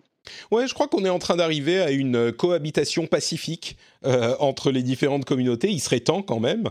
Euh, mais oui, je pense qu'on est, on est un petit peu en train d'arriver à ce stade où euh, on arrête les, les, comment dire, les guerres un petit peu ridicules de non, non, pas sur mobile, pas sur machin. On n'y est pas encore tout à fait quand il y a des, entre guillemets, des, des développeurs de jeux traditionnels qui disent on va sortir des jeux sur mobile. C'est encore, ça grince encore un petit peu des dents. Mais j'ai l'impression que c'est en train de s'estomper un peu. Donc bon, on verra si les suivants valent le coup. Je pense qu'on est aussi arrivé à une époque où le, ce qui posait problème avec le jeu mobile, c'est qu'au-delà du côté oui, c'est pour les casus, machin, etc. C'est qu'aussi il y a plein de jeux qui ont tenté des arriver sur, sur mobile et en termes de contrôle, c'était la galère. Sauf que là, on arrive à une époque où il y a plein de gros jeux mine qui sont qui existent sur mobile et qui sont parfaitement jouables. Alors forcément, ça sera jamais euh, le confort d'un clavier souris ou d'une manette, mais euh, ça fait ça fait très largement le, le taf. Mm. Donc du coup, ça, ça participe peut-être aussi à une meilleure acceptation du, du, phénomène sans doute. C'est possible, ouais, effectivement. Et c'est marrant parce que ça rappelle l'époque où certains disaient que sur qu'avec une manette, bon, il y en a encore qui disent ça et je pense qu'il y en aura toujours, mais qui disent c'est clavier souris mm-hmm. ou rien. Et je peux le comprendre, c'est plus précis sur clavier souris, mais ça marche très bien sur manette aussi. Il y a plein de jeux auxquels on joue à la manette qui, qui, qui fonctionnent très bien. Et, euh, et bon, le, les contrôles à la comment dire à l'écran tactile c'est pas aussi précis, c'est pas aussi bien, mais c'est peut-être aussi une question d'habitude parce que si vous allez voir, je ne me souviens plus du nom de la plateforme, mais il y a des plateformes qui streament essentiellement des jeux mobiles, euh, souvent tournés sur le marché euh, chinois ou asiatique, et quand ils montrent souvent leur, la manière dont leurs doigts bougent, ils, jouent généralement sur des iPads pour avoir des écrans un peu plus grands ou des tablettes, mais quand on voit la manière dont ils bougent, clairement, on n'est pas dans le même univers que moi, hein, parce que moi, c'est euh, donc il y a peut-être une question d'habitude aussi.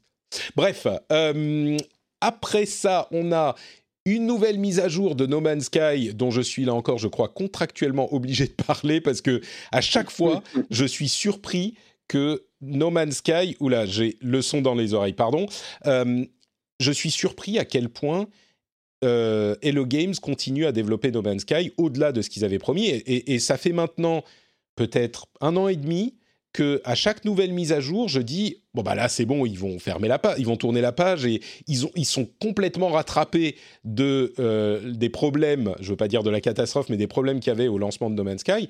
Et pourtant ils continuent à en, ajouter plus. Je pense qu'ils vendent le jeu à chaque fois qu'ils sortent une mise à jour, sinon c'est c'est pas possible. Ou alors euh, c'est comment il s'appelle Sean Murray euh, est juste super sympa, il aime No Man's Sky, c'est son projet, il continue à travailler dessus.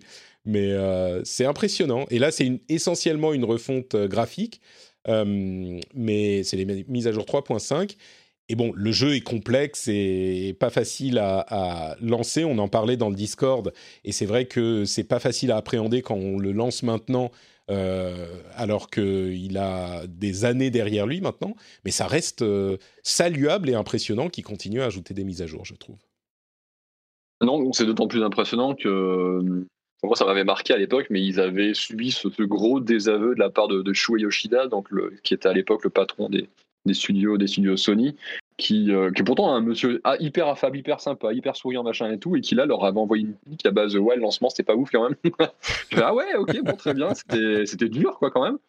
Euh, et euh, tu dis, ouais, c'est quand même, ça part sur de, mauvaises bases quand même, quand tu vois ce qu'ils en ont fait. Enfin, je sais que de, l'autre côté de, de l'industrie, tu sais, il y a, il y a, plein de conversations sur euh, quel studio fait le meilleur suivi de jeu et qui machin, etc. Et pour le coup, le, nom de Bungie revenait souvent. Euh, moi, je suis arrivé fin 2019 et genre deux mois plus tard, le studio gagnait euh, au Game Award, tu vois, le, award du du meilleur support communautaire ou je sais plus exactement quel était le, quel était le titre, mais mais No Man's Sky était dans la discussion et l'année suivante ils y étaient encore. Enfin tu vois ils sont là, quoi, et leur, boulot est, reconnu et salué, que ce soit par l'industrie ou par les, par les gamers. Et je trouve que c'est une, une, vraie belle histoire. Ouais, et, je crois qu'il n'y a pas de microtransactions dans le jeu. C'est pour ça que je disais, ils doivent en vendre à chaque fois qu'ils sortent une mise à jour, mais je crois qu'il n'y a pas de microtransactions. C'est vraiment le jeu, tu l'achètes et tu as tout en plus. Donc c'est encore plus mhm. notable, je trouve, que pour d'autres euh, d'autres jeux, entre guillemets, services, quoi. Euh, donc voilà pour No Man's Sky. Euh, et enfin, une autre note, c'est le fait que euh, Dark Horse Comics se lance dans le jeu vidéo. Et c'est notable parce que c'est un géant du comics. Enfin, on va dire c'est le, les troisièmes, sauf si on compte Image qui compte aussi, mais à côté de DC et Marvel, on va dire Dark mm-hmm. Horse, ils sont à égalité peut-être en troisième. Et ils ont des, des licences qui qu'on connaît peut-être pas super bien, mais dont je me dis ah, ça pourrait faire des jeux vidéo sympas comme euh, Hellboy, Sin City, 300. Il y a aussi Umbrella Academy dont la série sur Netflix est excellente. Enfin, il y en a plusieurs autres et c'est marrant parce qu'on se dit bon, je me dis les, les, gens des comics, ils doivent quand même mieux comprendre les jeux vidéo que les gens de la tech qui ont essayé de s'y lancer aussi et qui sont parfois cassés les dents. Et donc, euh, ça, ça, donnera peut-être quelque chose d'intéressant. Ils vont faire des partenariats d'abord et ensuite ils vont développer leur propre jeu. Et c'est une, une initiative intéressante, je trouve. En plus, je pense qu'ils ont pas mal de contacts dans le, dans le jeu vidéo parce que typiquement, c'est chez, eux que euh, Xbox fait, et 343 Industries et avant ça Bungie faisait publier les, les comics Halo. Mm. Euh, je pense que ah, les comics Halo ne sont pas les seuls euh, du genre qu'ils ont, qu'ils ont chez eux, donc ils ont pas mal de contacts, mine de rien, dans l'industrie, donc ça devrait leur faciliter les choses aussi. Ouais. C'est bah, d'ailleurs euh, c'est l'une des choses que note cet article de Gameblog auquel je me réfère.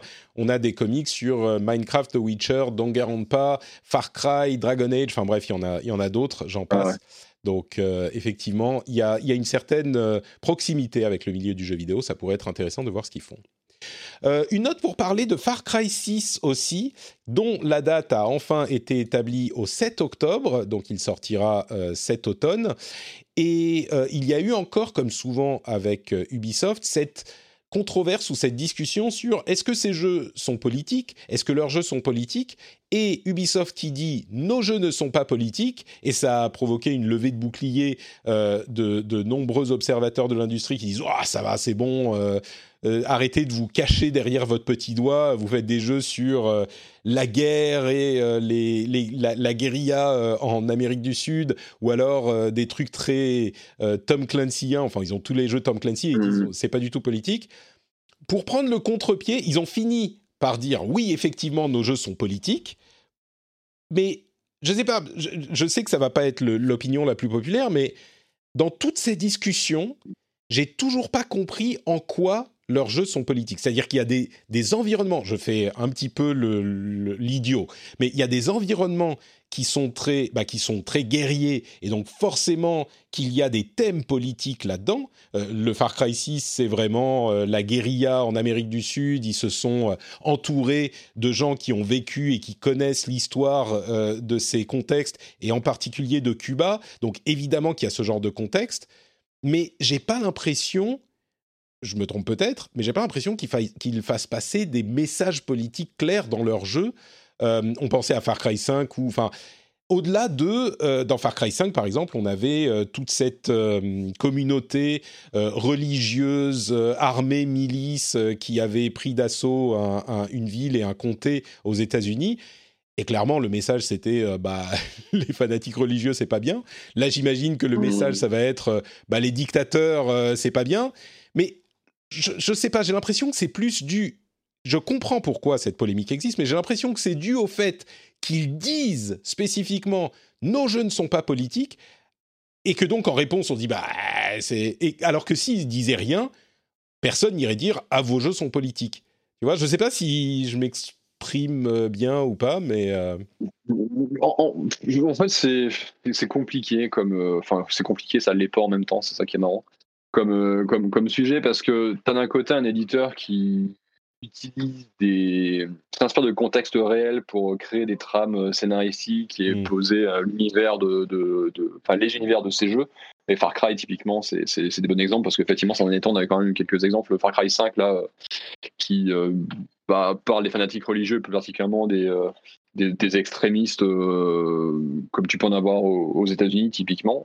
c'est ce qui avait d'ailleurs fait beaucoup parler à l'époque. Oui, les milices armées. Clairement, c'était l'extrême droite dans le. Enfin, même, plus que l'extrême droite, c'était les. Ouais.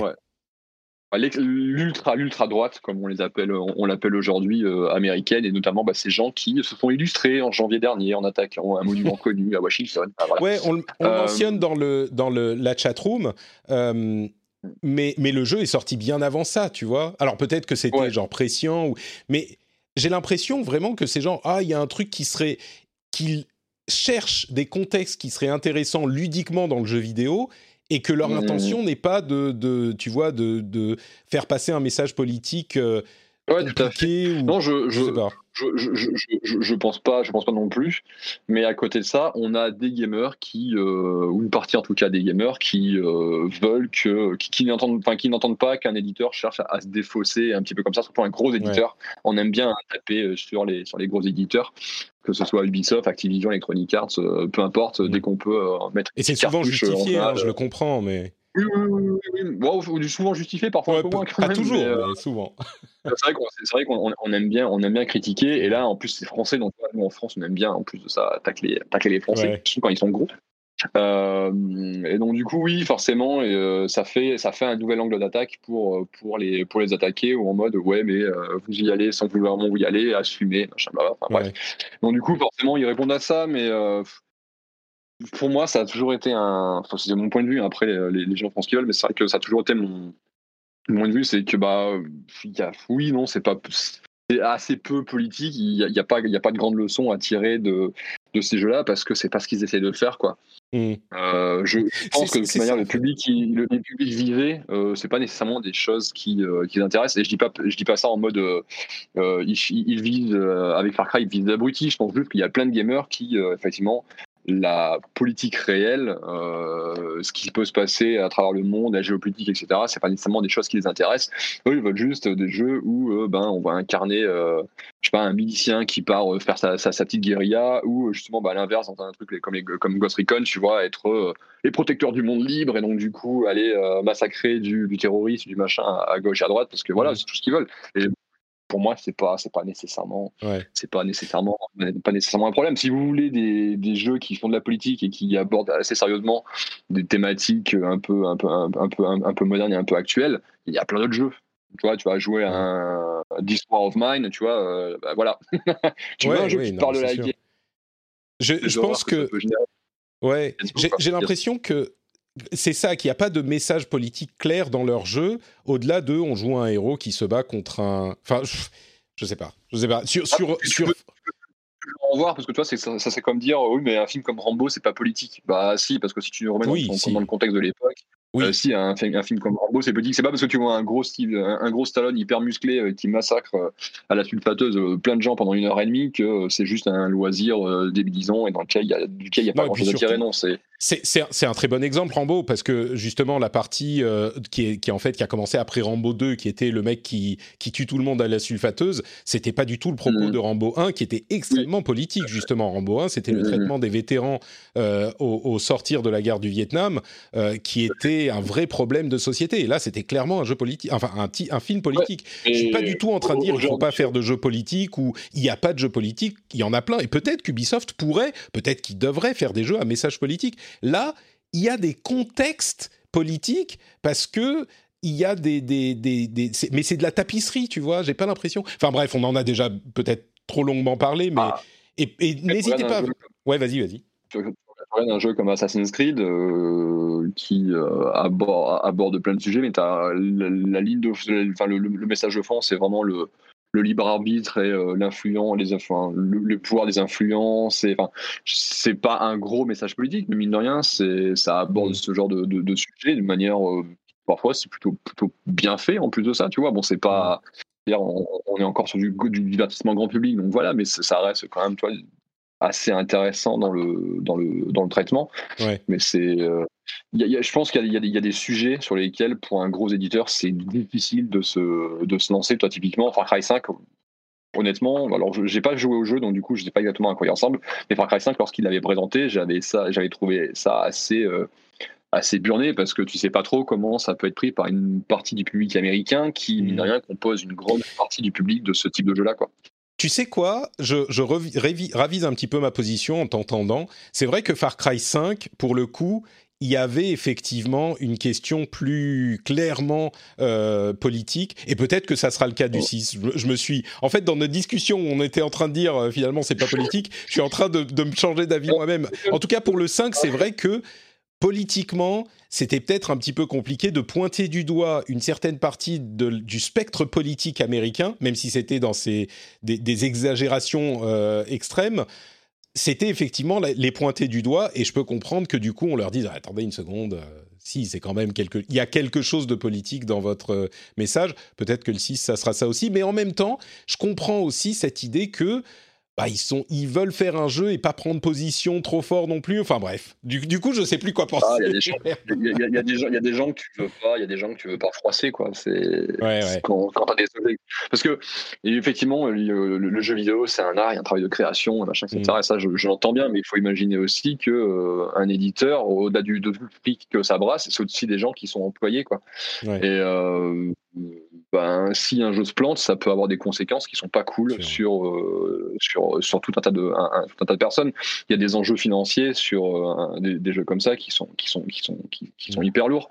Donc, au bout d'un moment, demander aux gros éditeurs de prendre des risques, c'est sympa, mais il faut aussi penser à tous les travailleurs qui potentiellement pourraient être impactés négativement par ce genre de, ce genre de, de prise de risque. C'est toujours compliqué, mais bon, ça, je veux dire, c'est, c'est la, la, conversation et l'éternelle conversation avec l'art quoi. Est-ce que tu vois des grosses mm. productions hollywoodiennes aussi elles peuvent se permettre de euh, susciter ce genre de polémique quand tu sais que derrière bah, ça peut impacter tout un tas de gens qui travaillent euh, là-dedans. Enfin c'est bah, je crois que forcément à partir d'un certain d'une certaine taille euh, tu veux essayer de froisser personne. C'est c'est mécanique quand tu mets tellement d'argent dans ta production tu veux pas te mettre en danger parce que ça a des conséquences importantes financièrement et à la bourse et pour tes employés mais euh, je, veux juste faire une remarque par rapport à ce que dit Johan dans la chatroom. Euh, le coup de on voulait juste raconter un truc dans ce contexte, c'est la défense de Six Days in Fallujah. Je suis pas d'accord. Six Days in Fallujah, ce qu'ils vont visiblement essayer de faire, c'est au contraire très politique, ils essayent de montrer la réalité de la guerre. Alors, je sais pas ce que ça donnera, hein, mais ce qu'ils disent, c'est qu'ils essayent de montrer la réalité de la guerre au-delà, justement, de jeux comme Call of Duty ou Far Cry ou ce genre de trucs où c'est très arcadisé et euh, presque désensibilisé. Visiblement, ce qu'ils ont l'air de dire dans, pour Six Days in Fallujah, c'est on vous montrer ce que c'est vraiment. Et ça, c'est une démarche politique, je trouve. Donc, je trouve pas que ça, ça colle pour Six Days. Pardon, Loïc, tu voulais ajouter quelque Non, je disais juste pour, pour, Call of Duty, ça dépend. Parce qu'il y, y, a des Call of Duty qui, moi, je veux pas dire que ça m'a choqué, mais j'étais le genre, ah ouais, ils ont, ils ont montré ça. Ah ouais, ils l'ont fait comme ça. Hmm. Euh, ça m'a. C'est presque. Où tu dis, Autant j'aime beaucoup Call of Duty, je trouve que c'est un, très bon jeu. Autant à chaque fois qu'ils font des trucs comme ça sur Call of Duty, j'ai l'impression que c'est pour justement faire parler et que c'est comment faire aussi choquant que possible. Pour, hmm. euh, Ouais, ouais. Mais bon. Ouais, ça, ça, ça, dépend, ça, dépend, ça dépendra des jeux, ça dépendra des séquences dont on, dont on parle, mais euh, il y en a effectivement où j'ai ressenti la même chose que toi. Il y a des fois où, non, pour le coup, je me suis dit, putain, c'est c'est bien mm. fait. C'est con, hein, mais tu vois, je me rappelle de la première fois, c'est le, le, dernier Call of Duty, c'était le Black Ops 4, je crois, que j'ai dû voir quand j'étais chez, chez JVcom. Je me rappelle mm. plus. Euh, où on, je vais assister à la première présentation de, de, de, gameplay et en fait euh, on te montre cette, cette séquence où euh, tu suis un, un commando euh, c'est genre alors c'est pas le SWAT parce que c'est en Angleterre mais tu vois où tu c'est ce genre de là SWAT GIGN et compagnie mmh. commando d'intervention qui qui rentre dans un, dans un immeuble pour aller débusquer des, des, terroristes et honnêtement après les événements qu'on a pu connaître à Paris mmh.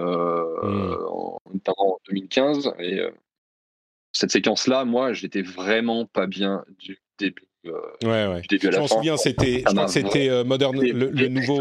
Bien fait, Ouais, le, le ah dernier Modern Warfare. Et il y a effectivement une séquence qui est dure, qui est vraiment vraiment dure. Elle, est très bien, hein, mais ouais, je suis d'accord. Bon, bref, donc au final, euh, je suis pas plus avancé qu que je ne l'étais au début de cette conversation. J'espère qu'on vous aura, on vous aura donné euh, euh, de quoi réfléchir à la, à la, à la, au sujet et en en discutant et en écoutant ce que disent euh, les gens sur le chat et, et avec toi, j'ai un petit peu plus approfondi la réflexion, même si j'ai pas forcément une réponse claire. Donc merci à vous tous. Euh, les autres sujets euh, qu'on va évoquer, il y a Sonic qui a fait une petite conférence pour ses 30 ans en annonçant bah, en fait pas grand-chose, si ce n'est un nouveau jeu, quelques compiles et puis un nouveau jeu en 2022 peut-être un jour, et c'est tout. C'était un petit peu décevant. On a Nvidia qui a annoncé des nouvelles cartes graphiques, la 3080 Ti et la 3070 Ti. Donc, euh, si vous ne réussissez pas à trouver de 3080 ou 3070, eh bien, vous pourrez maintenant réussir à ne pas trouver de 3080 Ti et de 3070 Ti. Euh, Samsung et AMD sont en train de travailler à euh, intégrer du ray tracing et d'autres technologies modernes dans leurs puces pour mobile, ce qui est assez intéressant parce que ça veut dire que bah, les mobiles vont pouvoir faire vraiment du ray tracing avec cette technologie. C'est tiré du RDNA 2. Euh, et puis quelques petites, euh, quelques petits chiffres comme ça. Euh, le, pour, on a appris que pour FIFA 2021, enfin pardon, pour EA en général, un tiers des revenus viennent du euh, FIFA Ultimate Team, euh, ou en tout cas de Ultimate Team de FIFA et de Madden et de NFL. Donc un tiers de l'ensemble des revenus de EA vient de ces modes euh, Ultimate Team, essentiellement de FIFA, bien sûr. C'est quand même assez invraisemblable, ça représente 1,6 milliard de dollars. Donc voilà, ça met en contexte certaines réflexions qu'on a parfois. Et euh, MLB The Show, qui est un jeu Sony qui est édité sur différentes plateformes, y compris euh, sur Xbox, c'est un jeu Sony sous licence du MLB, donc du Major League Baseball aux États-Unis. Eh bien, c'est le jeu le plus vendu d'avril. C'est intéressant à noter parce que ça montre encore une fois à Sony à quel point le fait de mettre ses jeux sur d'autres plateformes euh, peut être lucratif. Mmh. tu peux t'imaginer, c'est un jeu de baseball. Enfin, c'est quand même, c'est niche quand même. Hein c'est bah, pas aux États-Unis. On parle du. pas aux États-Unis, mais je veux dire. on parle du classement du NPD, hein, qui est américain. Donc, ah, ok, d'accord. Oui, oui, oui. Parce que je me disais la vache. non, non, non. Avant ça, worldwide, euh, bah, les, gars, maintenant. Effectivement. Et puis, euh, la petite section, euh, n'oubliez pas de les télécharger. Il y a dans le Game Pass qui arrive en juin Darkest Dungeon, si vous ne l'avez pas encore fait, et For Honor, qui est un petit jeu fort sympathique euh, de Ubisoft, qui est un jeu de combat de mêlée médiéval, mais qui marche un peu comme un jeu de combat en 3D. C'est vraiment sympa. Il faudrait, c'est encore un jeu auquel j'aimerais, que j'aimerais relancer et auquel j'aimerais rejouer un petit peu. Et puis, dans le PlayStation Now, il y a The Witcher 3 et Virtua Fighter 5 et des jeux Sonic qui arrivent. Si vous jouez euh, sur PlayStation Now, euh, si vous faites partie des 4 personnes qui jouent sur PlayStation Now, vous pourrez vous régaler. Surtout que Virtua Fighter 5, en fait, euh, si vous n'êtes pas sur PlayStation Now, vous l'aurez aussi puisqu'il est dans le PlayStation Plus. Et si vous appréciez ce jeu, vous pouvez acheter le comment il s'appelle le Legendary Pack de Virtua Fighter 5 qui vous donnera tout plein de, de cosmétiques et en plus un mode rendu Virtua Fighter 1 qui est en low poly, super beau comme on s'en souvient euh, à l'époque. Et c'est une bonne raison de payer 10 euh, euros pour le, pour le DLC, qui explique bien sûr l'intégration au PlayStation Plus, puisque c'est comme ça que beaucoup d'éditeurs se font leur, leur sous avec du DLC. Voilà pour toutes les petites news que j'avais à vous proposer. Je pense qu'on a fait le tour de tout ce qui était intéressant à traiter cette semaine. J'espère que vous avez passé un bon moment avec nous. Et voici le moment donc de se séparer. Mais je vais quand même euh, proposer à Epion de nous dire Epion, il faut que je me le rentre dans la tête, à Epion de nous dire où on peut le retrouver sur Internet. Du coup, euh, bah, tu n'es plus chez, chez Bungie, tu es quand même sur Internet. Je ne suis plus chez jeux2.com non plus. Tu plus chez jeux2.com. Bon, par contre, je suis toujours disponible sur, euh, sur Twitter, euh, at Epionzilla, E-P-Y-O-N-Z-I-2-L-A. C'est Epion et Zilla comme dans Godzilla. Voilà. Très bien. Je cherchais très loin. et on des conneries à partager mes, derniers, euh, euh, mes, derniers, mes, derniers, exploits dans Destiny. Tout à fait. Euh, bah écoute, merci beaucoup. Le lien sera évidemment dans les notes de l'émission, comme toujours. Donc, merci d'avoir été avec nous. Pour ma part, bah, on va se quitter là, sauf si vous êtes patriote et que vous avez accès à l'after show qu'on va enregistrer juste maintenant. Je me demandais j'ai vu quelques trailers de jeux japonais qui m'ont poussé à des réflexions sur l'inventivité des jeux japonais en ce moment. Et je pense qu'il y aurait une petite discussion sympathique à avoir avec les patriotes, euh, si vous êtes partant. Moi, j'ai l'impression qu'il y a un petit ralentissement. Donc, on va presque comme dans les années, euh, dans, la fin des années 2000, euh, dans les années 2000, et ils ont mis 10 ans à s'en sortir. On n'est peut-être pas à ce niveau-là, mais on va peut-être en discuter un petit peu ou d'autres sujets si, si vous voulez. Donc si vous êtes, euh, si vous avez l'after show, vous aurez droit à cette discussion. Sinon, vous pouvez me retrouver sur Twitter, YouTube, non pas YouTube en ce moment pas trop, mais Twitter, Instagram, Facebook et tous les autres réseaux. Je suis Note Patrick partout. Vous pouvez aussi aller sur notepatrick.com pour avoir les liens vers tout ce que je fais et vers les Patreons, comme le Patreon du rendez-vous jeu, qui est sur patreon.com slash rdvjeux, et que vous pouvez et euh, que vous pouvez, euh, euh, auquel vous pouvez contribuer. Je vois que ça commence déjà à réagir sur le Twitch chat sur ma, ma supposition que les jeux japonais sont en perte de créativité, mais on va voir, on va, on va en parler. et donc, vous pouvez contribuer sur patreon.com/slash rdvjeux. Le lien est dans les notes de l'émission. Je vous remercie beaucoup de nous avoir écoutés et dans une semaine, bah, c'est le pré-E3 qui commence vraiment pour de vrai. Donc, on va se retrouver avec euh, des discussions super intéressantes. Donc, les deux, trois prochaines semaines, ça va être hyper actif. J'ai déjà hâte de vous y retrouver, que ce soit en podcast ou sur Twitch ou, bah, je sais pas, ailleurs, sur Twitter, euh, dans la rue, si on se rencontre. Dites-moi bonjour. Je vous fais des bises et on se donne rendez-vous la semaine prochaine. Ciao à tous.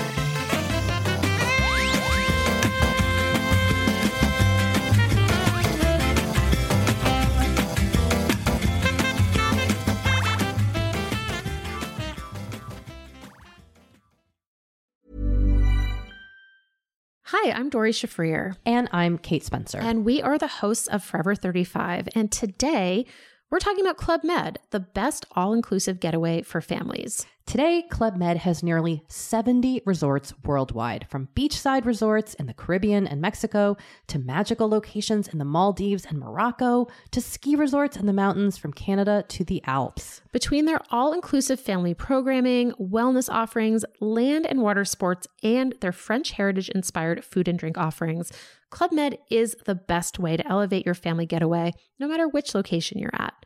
To learn more, visit clubmed.us.